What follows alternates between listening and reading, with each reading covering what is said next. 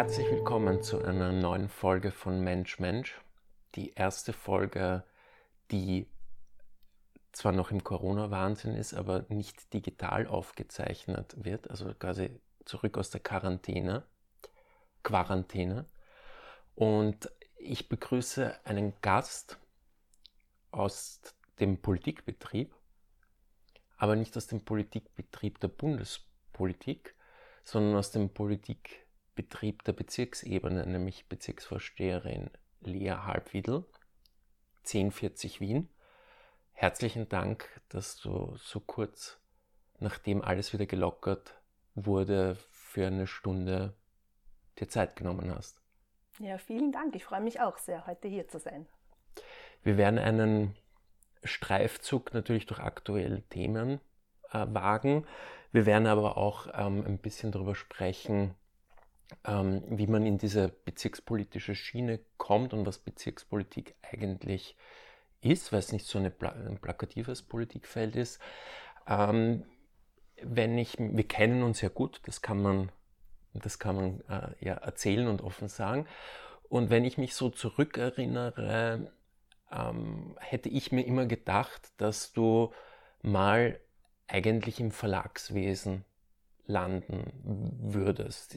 Ist diese Einschätzung richtig oder realistisch?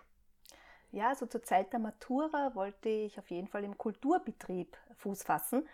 Ursprünglich eigentlich wäre ich gerne Dramaturgin geworden. Also eigentlich hätte ich gerne ähm, ins Theater, hätte ich gerne dort im Theater gearbeitet. Ähm, aber auch Verlagswesen hat mich sehr interessiert. Daher habe ich auch Germanistik studiert und habe diesen Weg eingeschlagen. Davor wollte ich eigentlich noch etwas ganz anderes werden, nämlich Regenwaldforscherin und wollte eigentlich Biologie studieren. Davon bin ich dann eigentlich abgekommen und wollte mehr eben in den Kulturbetrieb. Das hat mich immer interessiert. Auch ähm, die Bühne hat mich immer sehr interessiert, auch der Geruch auf der Bühne. Einfach dieses ganze Theater, und der Geruch und dieses, ja, einfach dieses Setting hat mich immer sehr angezogen. Na, dann sprechen wir mal über den Geruch des Theaters. Wie riecht, wie riecht Theater, dass man dort unbedingt sein will? Mhm.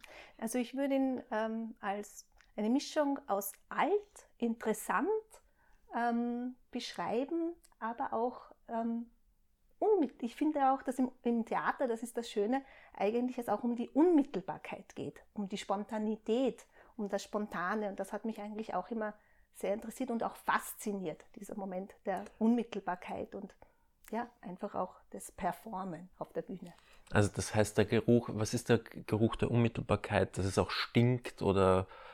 Ja, dass es einfach außergewöhnlich riecht, modrig, alt, ähm, dass man auch eine Geschichte riecht. Geschichte im Sinne von, dass es ja wirklich auch Requisiten sind, die vielleicht schon etwas älter sind, aber auch Geschichte im Sinne von Stoff, also dass auch dann ja dort eine Geschichte, ein Stoff auf die Bühne gebracht wird. Und äh, ich meine, der Theaterbetrieb hält ja, sage ich mal, mehrere Betätigungsfelder bereit. Man könnte sagen, ich möchte Schauspielerin werden oder ich möchte Regisseurin werden. Ähm, oder auch in den kaufmännischen Bereich gehen. Warum wolltest du jetzt ausgerechnet Dramaturgin werden? Weil mir eben die Geschichten immer sehr gefallen haben und mich die Geschichten auch sehr interessiert haben.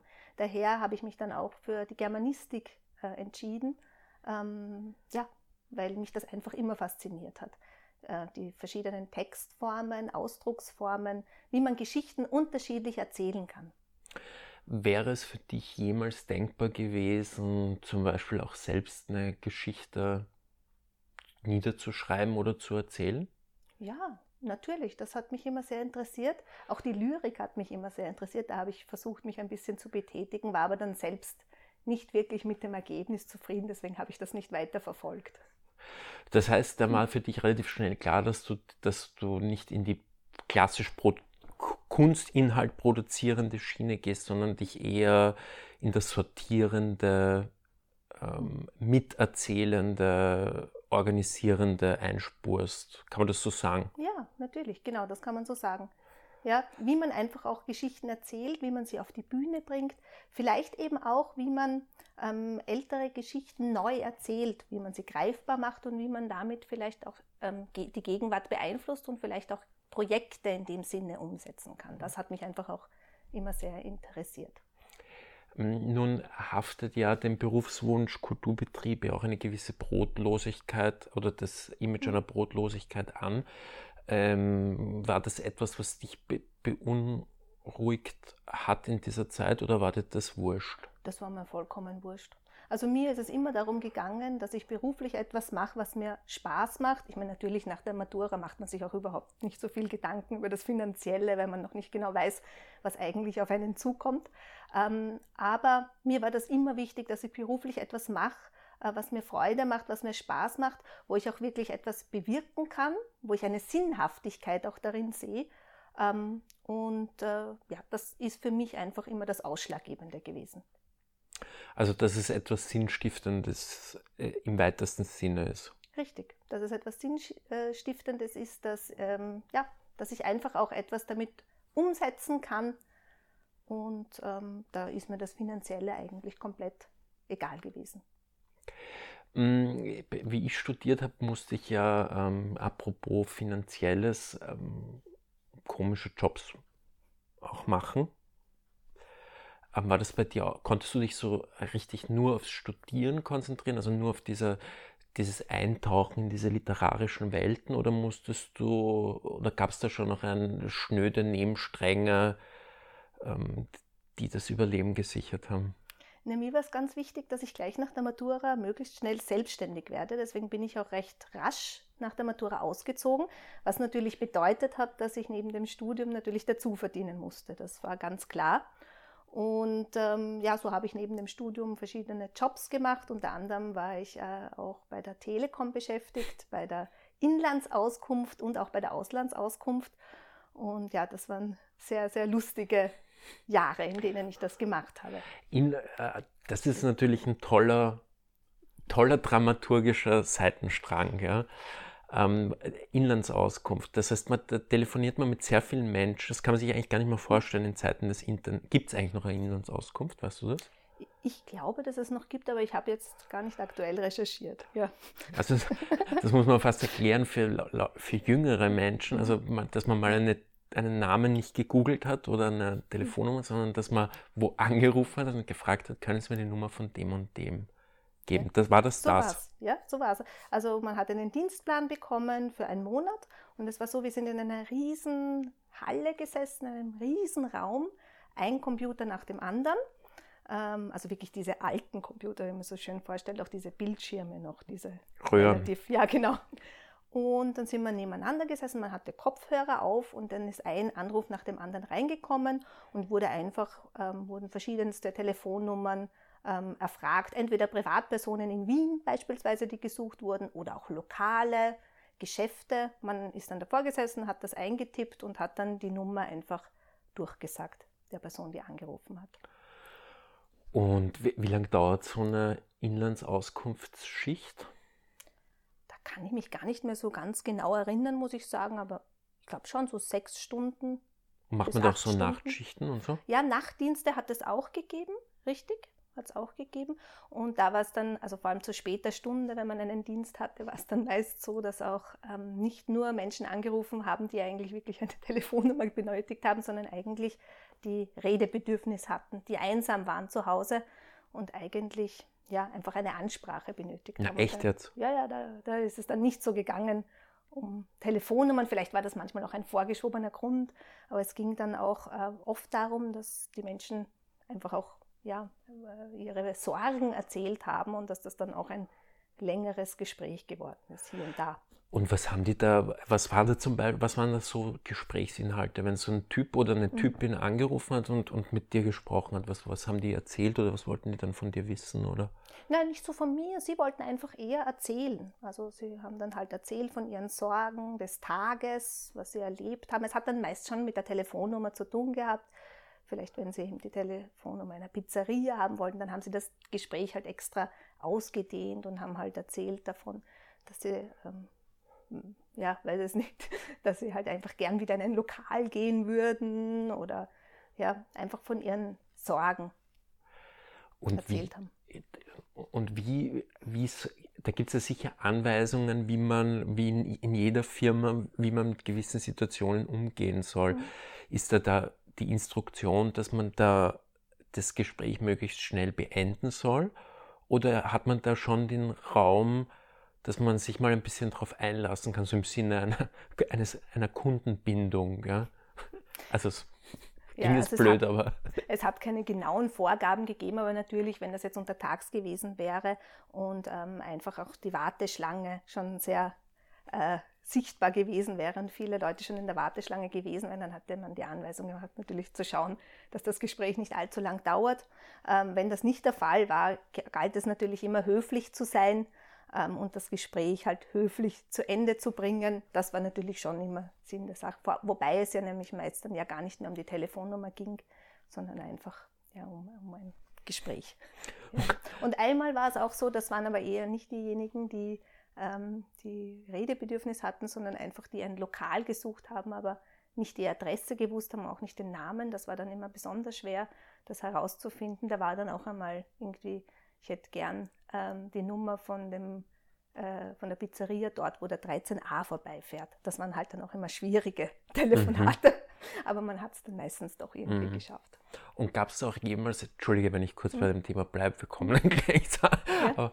ähm, gab es auch irgendwann mal die Situation, gab es auch mal beängstigende Situationen, also dass man sich gedacht hätte, das ist jetzt irgendwie gespenstisch oder bedrohlich oder vielleicht sogar grenzüberschreitend?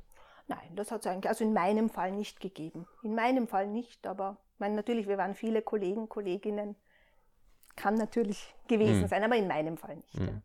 Und die Auslandsauskunft, mhm. war das dann so das nächste Karrierelevel oder, oder ist das, war das einfach gleichwertig? Oder Nein, es, es, war so, man musste Englisch können natürlich für die Auslandsauskunft mhm. und ähm, man konnte sich melden, wenn man, mhm. wenn man sich dafür interessiert hat. Und ich habe mich sehr dafür interessiert, deswegen war ich auch oft bei der Auslandsauskunft eingeteilt und da war das eben ganz besonders interessant, wenn äh, Telefonnummern aus Moskau beispielsweise oder Türkei benötigt wurden, konnten wir damals da gar nicht auf eine Datenbank zugreifen, sondern da musste man dann bei der Auslandsauskunft des jeweiligen Landes anrufen und dann ähm, durchbuchstabieren, welcher Name benötigt wird. Ja? Und dann erst hat man von dieser Auslandsauskunft, die nachgeschaut hat in ihrer Datenbank, die Nummer bekommen.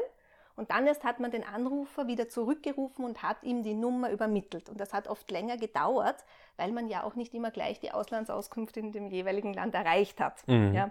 Also das war ganz besonders spannend. Und dann mhm. hat man immer ähm, mit dem internationalen Alphabet sozusagen durchbuchstabiert, äh, wie die Namen sind und hat dann die Nummern in Empfang genommen und dann wieder weiter kommuniziert. Das heißt, das war so ein Rückrufservice, war wahrscheinlich so auch extra teuer, ne? Hat wahrscheinlich extra gekostet, oder? Da kann ich mich ehrlich gesagt nicht mehr okay, erinnern. Gut. Ja, das, das ist jetzt ein bisschen zu detailverliebt. Ja, leider. okay, Entschuldigung, das war jetzt eine kurze Abbiegung ja. äh, in die Welt der Telefonauskünfte, die ja super interessant mhm. ist, gerade wenn man Geschichten erzählen will. Ähm, du bist, hast dann das Studium fertig gemacht ähm, und dann bist du aber schon in den Kulturbetrieb auch kurzfristig gegangen. Ne? Mhm. Ja, ich war im Korrektorat in einem Verlag kurze Zeit, richtig. Und das hat mir auch sehr gut gefallen. Also das war auch eine wirklich ganz, ganz schöne Tätigkeit, die ich auf keinen Fall in meinem Lebenslauf missen möchte. Da habe ich auch sehr, sehr viel gelernt. War eine schöne Zeit. Und warum ist, war die Zeit dann im Endeffekt nicht länger? Also warum hast du diese, warum hast du nicht gedacht, na, da, ich bleibe jetzt auf dem Thema drauf irgendwie oder auf dem, muss ja nicht auf dieses, auf diesem einen Thema sein oder auf diesem gesamten Kulturthema. Haben sich da dann andere Dinge aufgedrängt mhm. oder wie, wie, war das? Was, was? Ja, also gerade zu dieser Zeit äh, ja, hat sich eben auf der politischen Ebene etwas getan, weil ich bin ja schon seit meines Lebens, also schon seitdem ich 17 war, auch politisch sehr interessiert und habe mich auch politisch engagiert. Das heißt, das war immer eine Linie, die natürlich auch ein wichtiger Teil auch meiner Persönlichkeit war, die immer nebenbei äh, gelaufen ist und äh, immer nebenbei existiert hat. Also ich war in der sozialistischen Jugend, eh auch hier im vierten Bezirk aktiv, seit ich 17 war. Und ähm, das war einfach ein, ja, ein Thema, das mich natürlich immer sehr begleitet hat und wo wir regelmäßigen politischen Austausch hatten. Und genau zu dieser Zeit ähm, hat sich eben ergeben, dass ich ähm, Bezirksvorsteher Stellvertreterin geworden bin durch Zufall. Das war nämlich 2010. Da war ich ähm, erstmals auf der Bezirksvertretungsliste und zwar auf Platz 2. Ähm, und äh, damals haben wir ja überraschend hier im vierten Bezirk ähm, die Bezirksvertretungswahl gewonnen. Die SPÖ hat gewonnen. Das heißt, äh, äh, Leo Plasch, der Listenplatz 1 war, ist Bezirksvorsteher geworden, womit ja eigentlich überhaupt nicht gerechnet werden konnte. Um fünf Stimmen haben wir damals vor den Grünen gewonnen, also ganz knapp. Mhm. Er ist Bezirksvorsteher geworden. Ich bin daher Bezirksvorsteher Stellvertreterin geworden, womit nicht zu rechnen war. Also ich bin sozusagen da durch Überraschung in diese Position gekommen. Und ähm, ja, damit hat sich natürlich dieser Bereich, ähm, der für mich eigentlich nie geplant war, da jetzt eigentlich beruflich wirklich Fuß zu fassen, der eher so eine ehrenamtliche Tätigkeit eigentlich immer war und eine Tätigkeit, die mich einfach politisch auch sehr ja, interessiert hat, die ich weiter verfolgt habe. Ähm, ja, die hat da einfach ja, einen größeren Raum dann eingenommen und ich habe mich dann eingearbeitet natürlich in die Bezirkspolitik. Es hat mir von Anfang an unglaublich gut gefallen, weil das Schöne eben genau daran ist an der Bezirkspolitik, dass man Dinge umsetzen kann und dass man Dinge ähm, einfach wirklich auf den Weg bringen kann, von der Idee bis zur direkten Umsetzung. Und das ist das, was in der Bezirkspolitik so toll ist. Und ich habe dann gleich auch begonnen, verschiedenste Projekte vorzubereiten. Und natürlich musste ich das auch erst lernen. Und also eh auch das Thema ähm, Kultur hat mich von Anfang an sehr interessiert, also auch einfach Kulturveranstaltungen im Bezirk zu etablieren dieser Bereich hat mich sehr interessiert politisch ähm, im Bezirk und auch der Bereich der außerschulischen Jugendarbeit. Also beispielsweise hatte ich da, ähm, während ich Bezirksvorsteher Stellvertreterin war, habe ich zum Beispiel ein Lernhilfeprojekt im Bezirk damals aufgezogen, gemeinsam mit der Volkshochschule. Also ja, so habe ich eben die ersten Erfahrungen mhm. politisch gesammelt und da ist dieser Bereich einfach mhm. größer geworden. Hat so ein bisschen die Kontrolle übernommen ja, ja, eigentlich ja. Es war nicht wirklich geplant. Mhm. Mhm. Du bist auch ja. in dieser Zeit ja dann auch in ein Ministerbüro gegangen. Ne? Mhm. Ja. Das ja. war ja ungefähr zur selben Zeit. Mhm. Welches Ministerium war das? Das war das äh, Verkehrsministerium, BMFIT. Mhm. Ähm, wenn du jetzt, also du hattest den unmittelbaren Vergleich, ja, mhm. du hast so ein bisschen so die Gewerke der, der Bundespolitik gehabt und gleichzeitig die Gewerke der mhm. ähm, Bezirkspolitik. Warum, abgesehen davon, dass das natürlich auch immer ein bisschen eine Frage von Fügungen ist, wo es dann weitergeht und so, aber was hat dann bei dem Pendel eigentlich den Ausschlag gegeben, dass du gesagt hast, na, es, es ist doch eher dann die Bezirkspolitik, wo ich, wo ich so richtig Feuer fange und nicht jetzt, dass ich halt in ein Kabinett gehe oder äh, wie auch immer. Ja? Was war der Ausschlaggebend, dass das gewonnen hat im Ranking, im Persönlichen? Ja, also es geht natürlich auch ähm, darum, gute Netzwerke zu haben auf der Bezirkspolitik, mhm. aber es geht einfach auch darum, dass man einfach Dinge, so ich schon vorher gesagt habe, einfach unmittelbar umsetzen kann. Das heißt, dass man äh, einfach auch den Lebensalltag der Menschen, die hier im vierten Bezirk wohnen, unmittelbar beeinflussen kann, indem man ähm, einfach politisch tätig ist, Angebote setzt, äh, Projekte umsetzt. Und das ist etwas, was mich einfach unglaublich gefreut hat und wo ich einfach einen Sinn, weil du eingangs davon gesprochen hast, gesehen habe auch in meiner Arbeit. Und man kann dann eben auch abtesten, weil man ja täglich auch im Austausch ist, ähm, ähm, hat, hat das Projekt geklappt oder nicht. Man bekommt die positive Rückmeldung, aber auch die negative und kann aber immer noch an den Schrauben drehen und das eben immer noch weiter ausfeilen. Und das war einfach etwas, ähm, was mir unglaublich gefallen hat, auch im Vergleich natürlich zur Bundespolitik, die natürlich wesentlich weiter weg ist von dieser Unmittelbarkeit und von dem Alltag einfach. Ja. Ich habe mal mit jemandem geplaudert, der, der im Film im, eher auf der bundespolitischen Ebene tätig ist.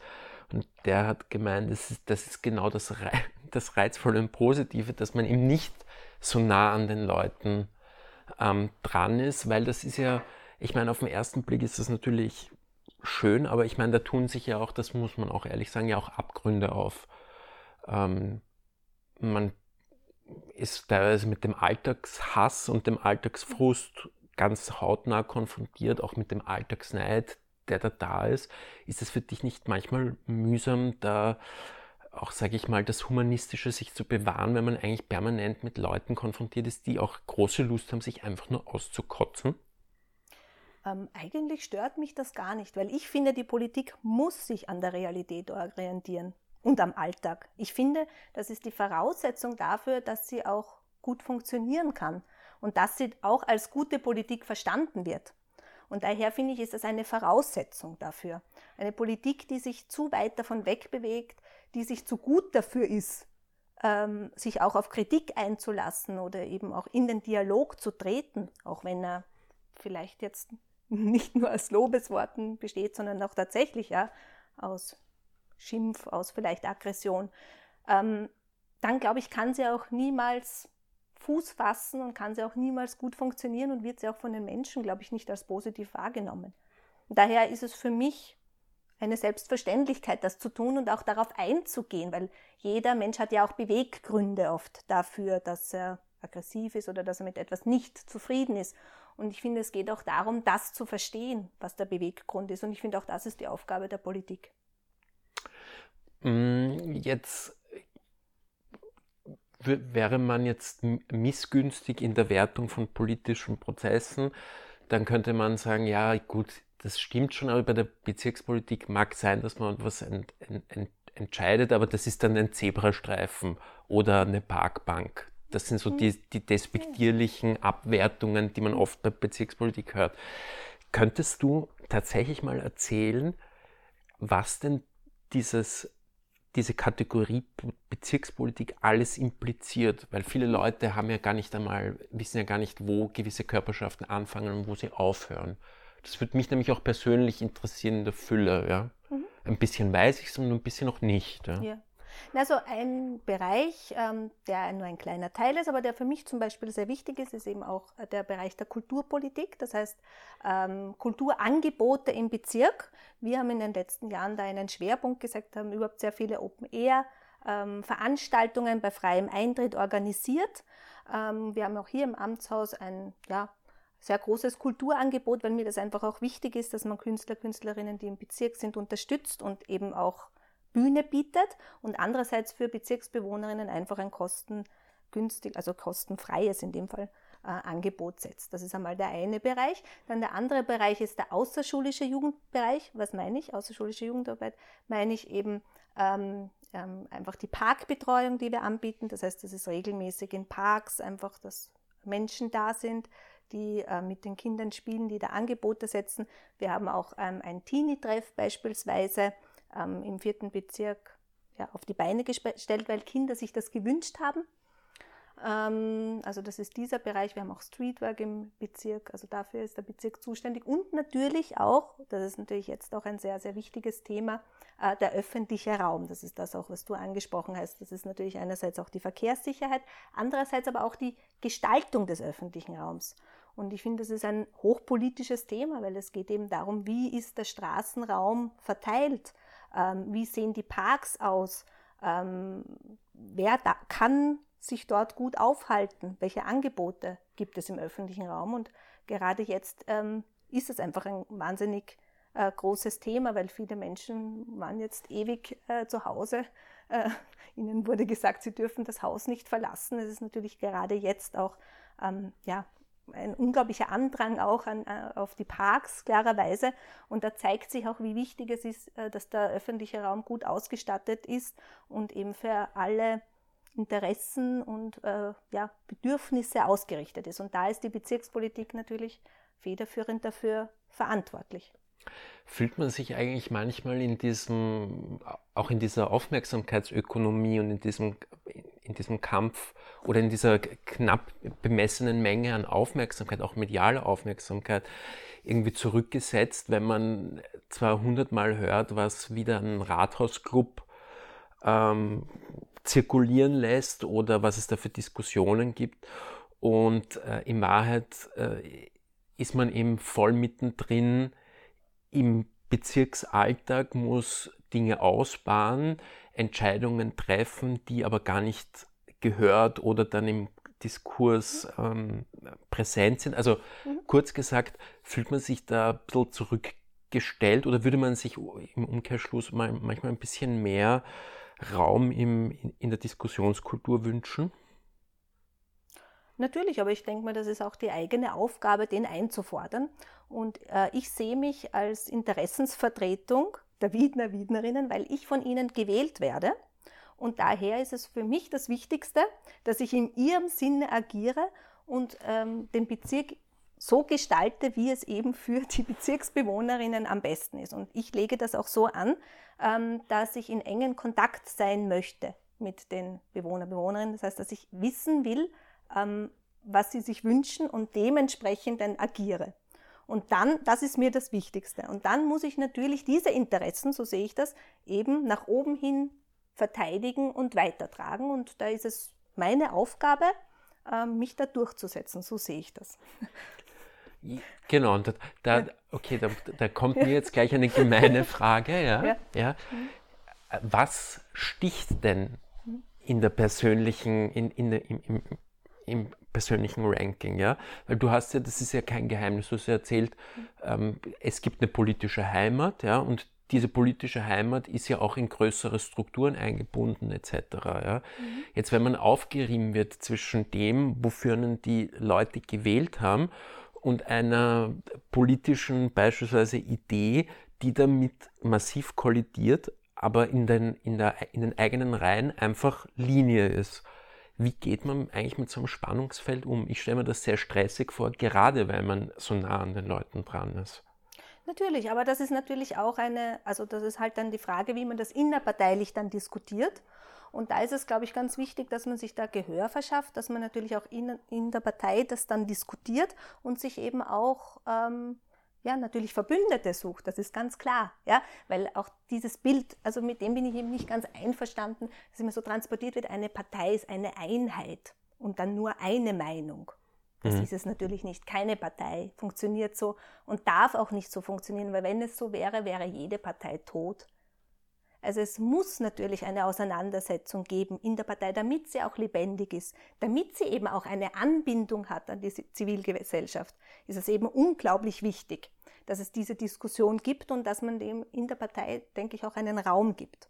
Und dann ist natürlich jede einzelne Person, die da politisch aktiv ist, im Rahmen dieser Partei auch gefordert, sich Verbündete zu suchen und dann natürlich diesen Diskussionsprozess, der ja auch demokratisch funktioniert, zu Ende zu bringen und natürlich sich dann durchzusetzen. Natürlich ist das dann so, dass halt in der Diskussion sich dann Meinungen, Meinungen aufeinanderprallen und dass man dann zu einer Meinung kommt, sozusagen. Aber dieser Prozess ist immer dynamisch und soll in jeder Partei funktionieren und ich glaube, das macht auch die Lebendigkeit einer Partei aus. Das gefällt mir sehr gut. Das heißt, du appellierst eigentlich an den Sportsgeist der Beteiligten, ähm, mal auch das einfach auszuhalten. Ne? Also diese, die, auch die Zerrissenheit und das Ringen und so weiter und das nicht immer so als, als Major League Problem zu stigmatisieren. Habe ich das richtig? Das ist ja eigentlich nicht so modern, weil momentan ist es ja immer so, dass man sagt Zerstrittenheit, das ist pfui. Natürlich ist Zerstrittenheit nicht gut, aber in einer Partei, denke ich, so muss das nicht unbedingt als etwas Negatives gesehen werden, sondern das ist halt einfach eine politische Auseinandersetzung. Das heißt, meiner Meinung nach ist das nicht eine Zerstrittenheit, sondern es ist etwas Normales, komplett normal. Ähm, so wie im Leben auch, so wie in jeder Freundschaft auch, in jeder persönlichen Beziehung gibt es immer eine Auseinandersetzung. Wenn sie eben nicht stattfindet, dann ist diese Beziehung tot, um das jetzt so plakativ mhm. zu sagen. Und im Endeffekt ist es in einer Partei ganz genauso. Es muss immer eine Auseinandersetzung geben weil ansonsten steht es still und ich denke mir, die Herausforderung ist auch diese Auseinandersetzung zuzulassen und wie man es schafft, dann zu einer gemeinsamen Meinung zu kommen. Darum geht es, wie man das schafft. Mhm. Und, und ja, ich denke mir, das ist auch gerade ein sehr aktuelles Thema in der SPÖ momentan, mhm. dass das momentan ähm, leider nicht so gut gelingt. Aber aus meiner Sicht ist die politische Auseinandersetzung nicht das, was abgedreht werden soll, auf keinen Fall, sondern die muss eben weitergeführt werden und es muss nur zu einer ein, einfach einem guten Ergebnis gebracht werden. Mhm. Ich denke, darum geht es. Mhm. Mhm. Jetzt ist ja in dieser, in dieser Debatte, die beispielsweise die SPÖ betrifft, ja etwas ganz anderes reingeplatzt, was alles übertüncht hat, nämlich Corona wir haben sie sogar schon bei der Begrüßung gehabt, dass das erste Mensch-Mensch-Gespräch ist nach der strengen Quarantäne. Ähm, Wie ist das eigentlich, wenn man, wenn plötzlich alles gleichgeschaltet ist auf einen ganz großen nationalen Pathos, in dem jeder, das ist ja eigentlich ein Widerspruch, jeder Mikrolebensbereich von der allerhöchsten Regierungsebene reguliert wird und man mittendrin steht auf einer politischen Ebene, wo man gleichzeitig zum Stillstand verdammt ist. Auch ein Amtshaus steht ja dann plötzlich still mit all seinen äh, Mechanismen, aber gleichzeitig ebenso als Alltags äh, Beichtstuhl von in dem Fall Wienerinnen und Wienern betrachtet wird. Das muss ja irgendwie extrem stressig sein. Oder gerade nicht. Nein, es war eine unglaubliche Umstellung. Also es eben genau in dieser Woche, in dem schon diese Veranstaltungsverbote dann stattgefunden oder Beschränkungen stattgefunden haben. Also im ersten Moment, ähm, ja, war es natürlich ein unglaubliches Unwohlsein, weil man ja überhaupt damals überhaupt noch nicht genau gewusst hat, was kommt auf uns eigentlich zu. Und das hat äh, meine Arbeit komplett umgestellt. Es hat mir auch am Anfang, glaube ich, nicht nur mir, sondern natürlich uns allen ja auch Angst gemacht, weil wir uns alle nicht vorstellen konnten, was da genau auf uns zukommt und wie unsere Gesellschaft ja, jetzt dann funktionieren wird in die nächsten Wochen. Und ich habe mir natürlich Gedanken gemacht, wie kann ich trotzdem das, was du angesprochen hast, meine Arbeit tun, wie kann ich trotzdem die Interessen vertreten, wie kann ich trotzdem ansprechbar bleiben für die Menschen im Bezirk? Und da habe ich mir dann gleich halt verschiedene Initiativen überlegt, zum Beispiel eben ein, äh, ein Hilfsnetzwerk habe ich aufgebaut, Bieten hilft. Da konnten Menschen aus dem Bezirk, die gesagt haben, ich möchte mich ehrenamtlich engagieren, ich möchte Einkäufe machen für ältere Menschen oder Apothekengänge, die konnten sich bei uns melden und umgekehrt Menschen, die niemanden hatten, der ihnen eben das Essen bringt, der für sie einkaufen geht, haben sich dann bei uns gemeldet und wir haben das dann organisiert, dass das erledigt wird. Zum Beispiel, das war ein, eine unmittelbare Initiative. Ansonsten habe ich, ähm, genau, das ist ja auch ein Bereich, ähm, den ich immer mit Freude mache, und zwar ähm, bei 90. Geburtstagen und bei 95. Geburtstagen komme ich immer persönlich auf Besuch zu, zu der zu ehrenden Person und übergebe ihnen die Ehrengabe und plaudere ein bisschen. Das ist mir persönlich nämlich auch immer sehr wichtig, dass ich das ähm, persönlich mache und auf Besuch komme und ein bisschen etwas auch über das Leben der Menschen erfahren. Die habe ich dann einfach durchgerufen auch, weil wir haben natürlich auch die Kontaktlisten, die habe ich dann einfach durchgerufen, um sie auch zu fragen, wie es ihnen geht, ob sie etwas brauchen und habe sie auch darauf hingewiesen, dass wir dieses Hilfsnetzwerk haben. Das heißt, wenn da etwas aufpoppt in nächster Zeit, dass sie sich dann jederzeit an uns wenden können. Also das waren so die ersten ja, Ideen, die ich hatte, äh, wie ich sozusagen weiter in Kontakt bleiben kann. Das hat dann eigentlich hier auch ganz gut funktioniert und es haben sich auch viele gemeldet. Aber man ringt dann um Handlungsfähigkeit, ne? weil einem genau. ja in so mhm. vielen äh, Bereichen ja auch das, äh, da geht es ja einem wie einem Bürger oder einer Bürgerin, mhm. dass einem das Heft, wie sagt man, das Heft aus der Hand genommen wird. Ne? Ja, so ist es. Ja, wir mussten ja alle Veranstaltungen natürlich auch absagen. Wir haben hier, so wie ich vorher erwähnt habe, fast jeden Tag eine Abendveranstaltung. Ähm, haben wir natürlich auch alles abgesagt, verschoben. Ja, also es war ein, also das Amtshaus, das sonst immer so, so rege besucht war, war plötzlich leer. Also bis auf das Gesundheitsamt, das ist ja auch noch im, im Haus, das Jugendamt. Aber ansonsten, es gab keinen Parteienverkehr mehr. Es war mucksmäuschenstill im Haus plötzlich. Und auch das war erschreckend, wenn ich das Amtshaus betreten habe, das sonst halt natürlich voller Leben war und mhm. plötzlich dann mucksmäuschenstill ist. Genauso war es in dieser Zeit. Mhm. Und ähm, jetzt war das ja auch in einer, im, zumindest in meinem ersten Schritt eine Phase, wo plötzlich der politische Diskurs abgedreht war. Wie geht man, wenn man, man lebt ja als in einem politischen Amt auch davon, sich politisch zu positionieren, das muss man auch klipp und klar sagen, ja. Und auch politische Positionen vorzubereiten für zukünftige Wahlentscheidungen beispielsweise. Äh, wie geht man damit um? Oder anders gefragt, äh, ist das nicht, äh, muss man sich doch nicht irrsinnig disziplinieren, dass man nicht so unopportun in den Diskurs auch reingrätscht? Gerade wenn du sagst, ich habe mhm. Angst gehabt zum Beispiel oder es war mir unangenehm, das mhm. konnte man ja eigentlich gar nicht sagen, so man musste sich immer dankbar mhm. zeigen für die, für die große Durchschlagskraft der Handlungen und so. Ja, na, in der ersten Zeit hatte ich dieses Bedürfnis nicht, weil da habe ich mich eher nach der Situation gerichtet. Weil natürlich, ähm, ich glaube, alle waren in der ersten Zeit vor allem angstvoll mhm. ähm, und haben ja nicht genau gewusst, wie breitet sich das Virus aus. Man weiß ja bis jetzt eigentlich nicht sehr viel drüber. Ja? Mhm. Natürlich sind die Informationen mehr geworden. Äh, und da habe ich halt versucht, mich politisch nach den Bedürfnissen zu richten. Deswegen habe ich vorher erwähnt, ich habe dann dieses Netzwerk aufgebaut habe äh, auch versucht, dann Lokale zu besuchen, ja, aber so jetzt, ja, es war ja eigentlich gar nicht möglich, ähm, abseits eigentlich von Covid irgendwelche politischen Informationen zu transportieren. Aber ich muss ehrlich sagen, ich war selbst so von dieser Situation eingenommen, dass ich da jetzt eigentlich auch nicht auf die Idee gekommen wäre. Ja. Äh, wir hätten ja auch im März eine Bezirksvertretungssitzung gehabt, die haben wir verschoben. Mhm. Also es war klar damals zu diesem Zeitpunkt, dass das gar nicht möglich ist, eigentlich da momentan andere Themen aufkommen zu lassen. Da, da ich mich selbst ja auch immer im Spiegel ein bisschen sehe, auch der Bevölkerung, war das auch kein, kein Thema. Also auch man hat gemerkt im Gespräch auch mit den Menschen, dass momentan wirklich eigentlich dieses Virus und Covid, auch die Angst davor eigentlich im Vordergrund steht. Erst dann mit der Zeit ähm, habe ich äh, viele Anfragen bekommen bezüglich Grünflächen im Bezirk, Raum. Das war dann eigentlich das, das nächste Thema. Mhm. Nach der Angst war eigentlich das Bedürfnis nach Raum. Wir, wir sind so, schon wirklich schon lange zu Hause. Wir, wir, wir, wir brauchen äh, mehr Grünflächen.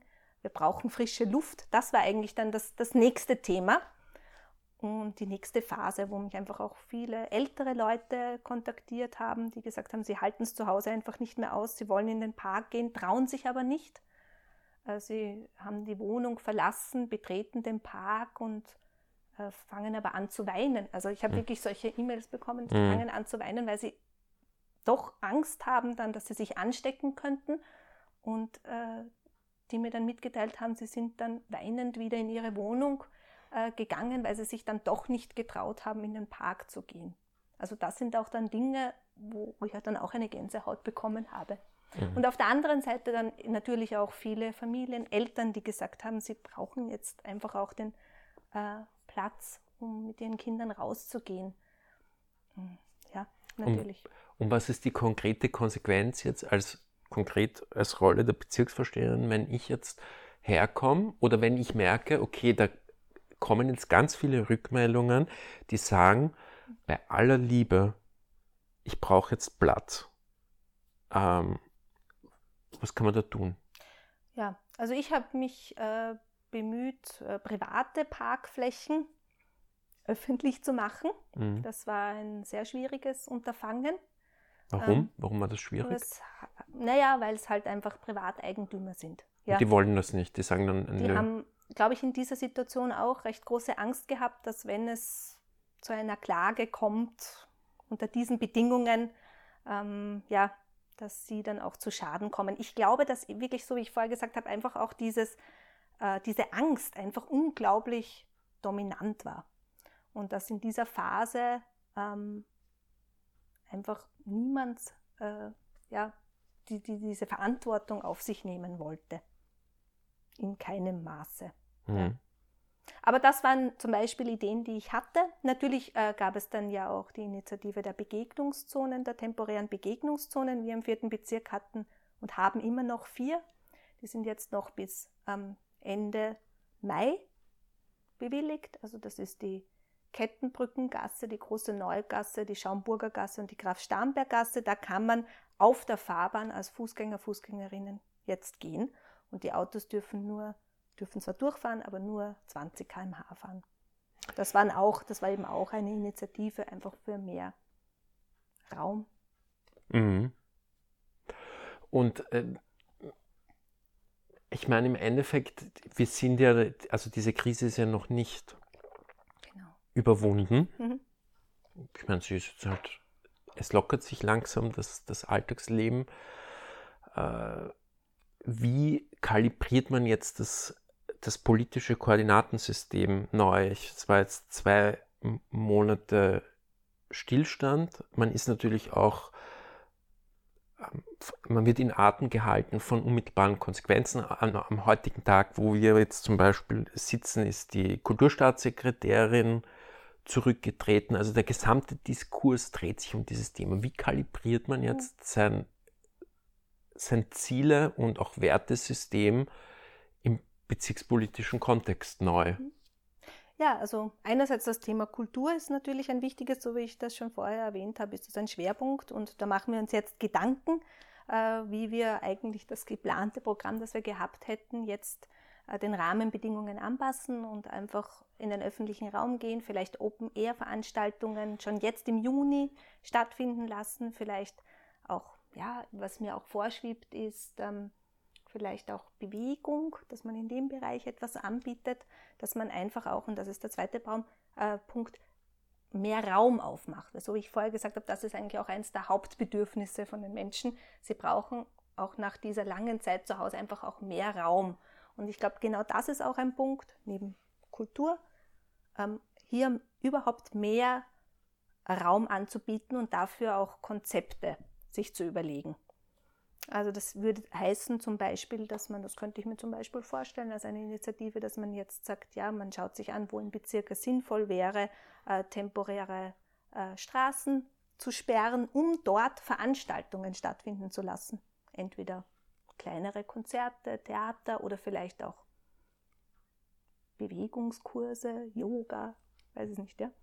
Ähm, dass man einfach einen, einen Raum ähm, für Aktivitäten schafft, der sonst vielleicht eigentlich Fahrzeugen oder einer anderen Widmung ähm, zugekommen wäre. Mhm. Also das wären so Aspekte. Und natürlich aber nicht nur temporär. Ich finde, man sollte dann auch in die Richtung gehen, sich zu überlegen, wie kann man auch langfristig ähm, vielleicht ähm, Straßen umbauen, mehr Grün, mehr Bäume auch pflanzen, weil ich meine, es ist eigentlich wirklich unglaublich, der Sommer steht bevor, es wird wirklich wahnsinnig heiß werden und auch das ist die Frage, wie schafft man das, dass man einfach gerade jetzt diesen Sommer, wo wahrscheinlich auch viele hier sein werden, Reisebeschränkungen oder sie haben jetzt überhaupt schon den Urlaub aufgebraucht, sie werden hier sein, es wird ziemlich heiß sein, wir sind in der Innenstadt im vierten Bezirk, wir haben eben nicht viel und nicht große Parks, dass man schaut, dass man mehr Begrünung in den öffentlichen Raum bekommt, mehr Brunnen, ähm, mobile Wasserspiele. Also da gibt es ja auch einige Initiativen der Stadt Wien. Und da werde ich mich jetzt bemühen, ähm, dass ich ähm, einerseits eben so temporäre Maßnahmen setzen kann, andererseits aber auch nachhaltig den Bezirk einfach verändere und mehr Raum ähm, für Aktivitäten schaffe. Das ist natürlich so ein klassisches Thema, das super interessant ist, womit man aber auch lustigerweise Wahlen verlieren kann, weil, ähm, mhm. es, ähm, weil diese Zurückdrängung des Autoverkehrs oder des Platz wegnehmen, dass man seinen Parkplatz nicht, nicht mehr hat und so weiter, das ist ja absurderweise ein Riesenreizthema, was die Leute auf die Palme bringt. Gehörst du da auch zu der Fraktion, die sagt, na, da, da hat jetzt die Krise vielleicht sogar eine, ein gewisses Window of Opportunity, wie man so sagt, so ein Möglichkeitsfenster geschaffen, dass man solche Ziele mal ein bisschen entspannter äh, verfolgen kann, weil, weil einfach dieser Reflex, dieser Wutreflex auf äh, Auto zurückdrängen beispielsweise ein bisschen ausgeschalten ist? Na, ich glaube, dass es da das Bewusstsein schon äh, davor gegeben hat dafür, dass es ähm, weil wir das natürlich auch erleben jeden Sommer, dass es heißer und heißer wird. Und das Bewusstsein war schon vorher da. Aber natürlich, ähm, durch die Krise ähm, hat sich das wahrscheinlich noch verstärkt. Ja, das denke ich schon. Ja. Mhm. Ähm, aber wie gesagt, also dieser Meinung wäre ich auch unabhängig davon gewesen. Also wir haben ja jetzt in den letzten Jahren auch einige ähm, Begrünungsprojekte schon auf den Weg gebracht. Beispielsweise haben wir einen Abschnitt in der Waltergasse umbauen lassen mit ähm, neuen Bäumen und mit einer besonderen ähm, Hüpf- und Fahrmarkierung für Kinder und die eben auch temporär gesperrt, diese Gasse. Das heißt, zu Schulzeiten war die autofrei und ist sie auch immer noch autofrei und lädt daher zur Aktivität ein. Also ich, um deine Frage zu beantworten, also ich glaube, dieses Bewusstsein auch dafür, dass das wichtig ist, ähm, gab es auf jeden Fall schon vorher, aber vielleicht durch die Krise ist das auch noch verstärkt worden, ja doch. Ähm, dazu eine vollkommen profane Frage, weil wir gerade mhm. über eine Straße sprechen, mhm. die angemalt wird und wo es, äh, die auch zweckentfremdet, unter Anführungsstrichen zweckentfremdet wird, wo neue äh, Elemente sind. Ähm, ich könnte mir vorstellen, dass da relativ viele Magistratsabteilungen involviert sind. Nun möchte ich jetzt nicht alle Klischees über Magistratsabteilungen bedienen, könnte mir aber trotzdem vorstellen, dass das kompliziert werden kann. Ist das auch eine Qualität oder eine Aufgabe von Bezirkspolitik, so äh, eben diese unter Anführungsstrichen Niederungen der Umsetzung zu durchschreiten, weil vielleicht eine andere politische Ebene gar keine Geduld dafür hätte? Ja, also ich sehe das gar nicht als eine Niederung. Ähm, ähm, ja, aber es stimmt, es ist natürlich die Hauptaufgabe, ähm, dass man äh, einfach vermittelt, dass man sozusagen zwischen den einzelnen äh, Dienststellen eine gute Kommunikation hat und dass man im Endeffekt für jedes, also als Bezirksvorsteherin, für jedes Projekt auch die politische Verantwortung letztlich hat. Und ich sehe meine Aufgabe auch darin, so wie ich vorher gesagt habe, dass ich eben auch die Anliegen der Anwohner, Anwohnerinnen mit aufnehme und dann entsprechend das Projekt mit den einzelnen Dienststellen ähm, so weiterentwickle und äh, ja, erarbeite, dass es im Endeffekt ähm, dem Wunsch der Bewohner, Bewohnerinnen entspricht. Wie mache ich das? In, äh, indem ich natürlich auch Partizipationsprozesse im Vorhinein ähm, plane und Bürgerinnengespräche. Das heißt, es, wir, es werden einmal Pläne ausgearbeitet mit den einzelnen Dienststellen. Also in dem Fall bei einem Straßenumbauprojekt ist es die M28, die dann eben dieses äh, Straßenbauprojekt äh, plant. Und mit dem Rohentwurf gehe ich dann zu den Anwohnerinnen im Rahmen von Bürgerinnengesprächen, frage ab, was gewünscht wird. Diese Wünsche werden dann wieder eingearbeitet und dann wird das wieder zurückgespielt. Also das ist mir wichtig nämlich und ich glaube, das ist auch ganz wichtig an der Bezirkspolitik, dass nicht einfach irgendwelche Menschen in einem Büro an einem Tisch sitzen, irgendein Plan wird ausgepackt und das wird und, und dieser Plan verlässt den Raum dann nie wieder und alle geben den Sanctus und das war's sondern ich glaube, es geht eben, so wie ich vorher gesagt habe, darum, das ist, so sehe ich auch meine Aufgabe, eben genau diesen Magistrat und die Dienststellen und diese Planung, die vielleicht innerhalb von Büroräumlichkeiten stattfindet, nach außen zu tragen, in Dialog zu bringen und das, was dann dort an Anregungen kommt, wieder einzufordern, sodass dann das Gesamtergebnis passt. Natürlich, das muss man schon sagen, ist nicht immer alles auch, was von Anwohner, Anwohnerinnen kommt, eins zu eins realisierbar. Das mhm. ist klar. Aber auch da muss man das dann erklären, weswegen es nicht realisierbar ist und muss das Bestmögliche, aber was, den, was der Rahmen hergibt, sozusagen äh, realisieren. Was würdest du sagen, was ist die Kübelungsquote?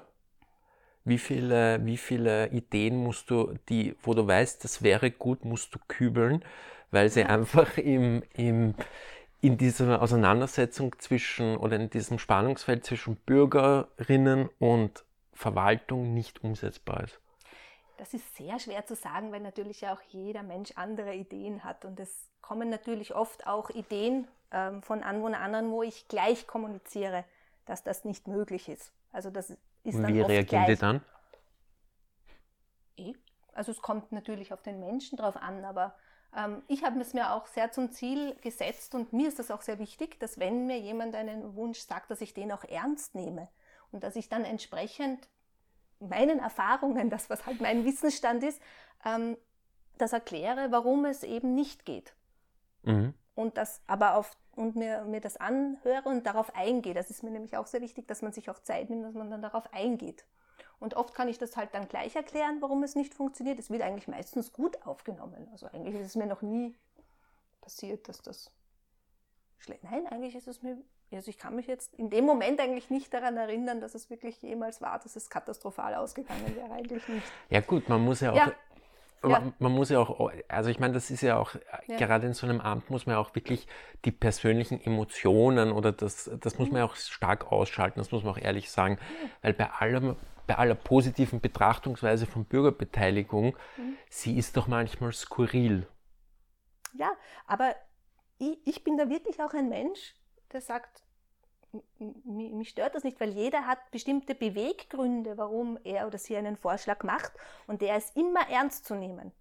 Und wenn mir jemand diesen Wunsch und diesen Vorschlag, diese Idee sagt, ähm, dann nehme ich das ernst und sage, ähm, je nachdem, wie halt der Wissensstand meinerseits ist, das, was ich entgegnen kann darauf. Mhm. Und daher, also solange das auch wirklich immer respektvoll und höflich ist, finde ich das vollkommen berechtigt und muss auch so sein. Und ich sehe das auch als meine Aufgabe, ähm, darauf einzugehen und das ernst zu nehmen. Und daher stört mich das eigentlich nicht. Es sei denn, es ist jetzt wirklich irgendwann einmal extremst ausfällig oder unhöflich, also extremst unhöflich. Aber ehrlich gesagt, so in dieser Situation jetzt fällt mir gar kein Beispiel ein, wo ich das jetzt sagen könnte, dass das jemals war. Kommt das nicht vor, dass dir manchmal jemand eine E-Mail schreibt und sagt und dich beschimpft zum Beispiel? Nein, eigentlich nicht.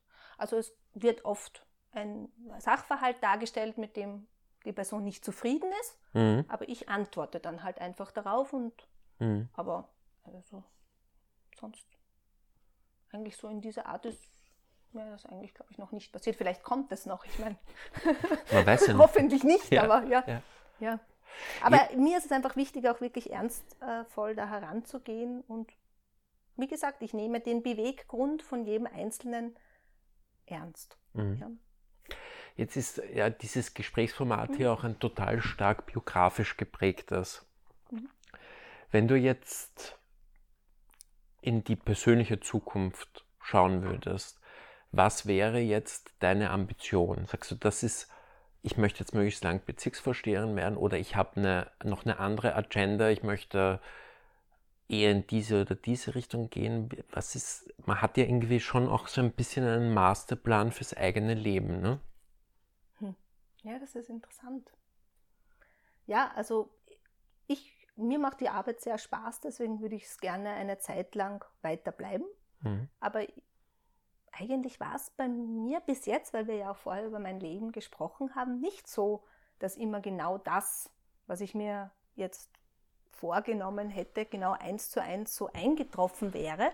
Und trotzdem war es aber bis jetzt so, dass bei allem, was ich gemacht habe, ähm, ja, dass mir das Spaß gemacht hat und dass ich vor allem jetzt auch mit der Tätigkeit jetzt sehr zufrieden bin und mir sehr viel Freude bereitet. Also ich bin jetzt vielleicht nicht so der Mensch, der sich jetzt so, oder wo ich das auch gelernt habe, dass es eigentlich gar keinen Sinn hat, sich jetzt so konkrete Pläne zu machen, sondern ich würde dann einfach aus der Situation heraus wieder neu entscheiden. Mhm. Das heißt, es gibt nicht so einen äh, im Hinterkopf, dass man sagt, ja, ich möchte von der Bezirksvorsteherin zur Stadträtin werden. Ich sage jetzt irgendeine Hausnummer oder so. Nein. Oder ich möchte ins Parlament. Habe ich eigentlich keine Ambition. Also ich bin mit der Bezirkspolitik wirklich sehr zufrieden. Mhm. Ich, für mich ist das wirklich eine Erfüllung. Jetzt ich bin nicht in der Politik, um irgendwie aufzusteigen oder da Karriere zu machen, weil ich habe das eigentlich auch nie wirklich angestrebt. Mhm. Also ich bin mit der Situation sehr zufrieden und es erfüllt mich wirklich auch mit Sinn. Mhm. Nun wissen wir ja aus der Bezirks, gerade aus der Bezirkspolitik, dass es ja total schräge Wendungen gibt. Also dass äh, Farbwechsel, erdrutschartig sich verändern und so weiter und so fort. Gesetzt im Fall, ähm, auf der oberen Wien gibt es äh, ein Ergebnis im Oktober, wenn es dabei bleibt, äh, wo, wo klar ist, du wirst nicht in, in der nächsten Periode Bezirksvorsteherin sein. Was wäre der erste Wunsch, wenn du über eine Neuorientierung nachdenkst? also eigentlich ähm, würde ich über etwas nachdenken, was ich früher eigentlich immer abgelehnt habe, weil ich mir das hätte nicht vorstellen können. Aber ich könnte mir wirklich gut vorstellen, dann ähm, an der Schule zu unterrichten. Ich habe ja Germanistik studiert, zwar hm. auf Diplomstudium, aber das, glaube ich, würde mir sehr viel Freude machen, in der Klasse zu stehen. Echt? Also mir würde das wirklich Freude machen, ja. Das heißt, du würdest wirklich ja. jetzt ernsthaft in Erwägung ziehen, vom Amtshaus in, eine, in was für eine Klasse? In eine, in eine Deutschklasse im Gymnasium oder eine Volksschulklasse oder was wäre das dann?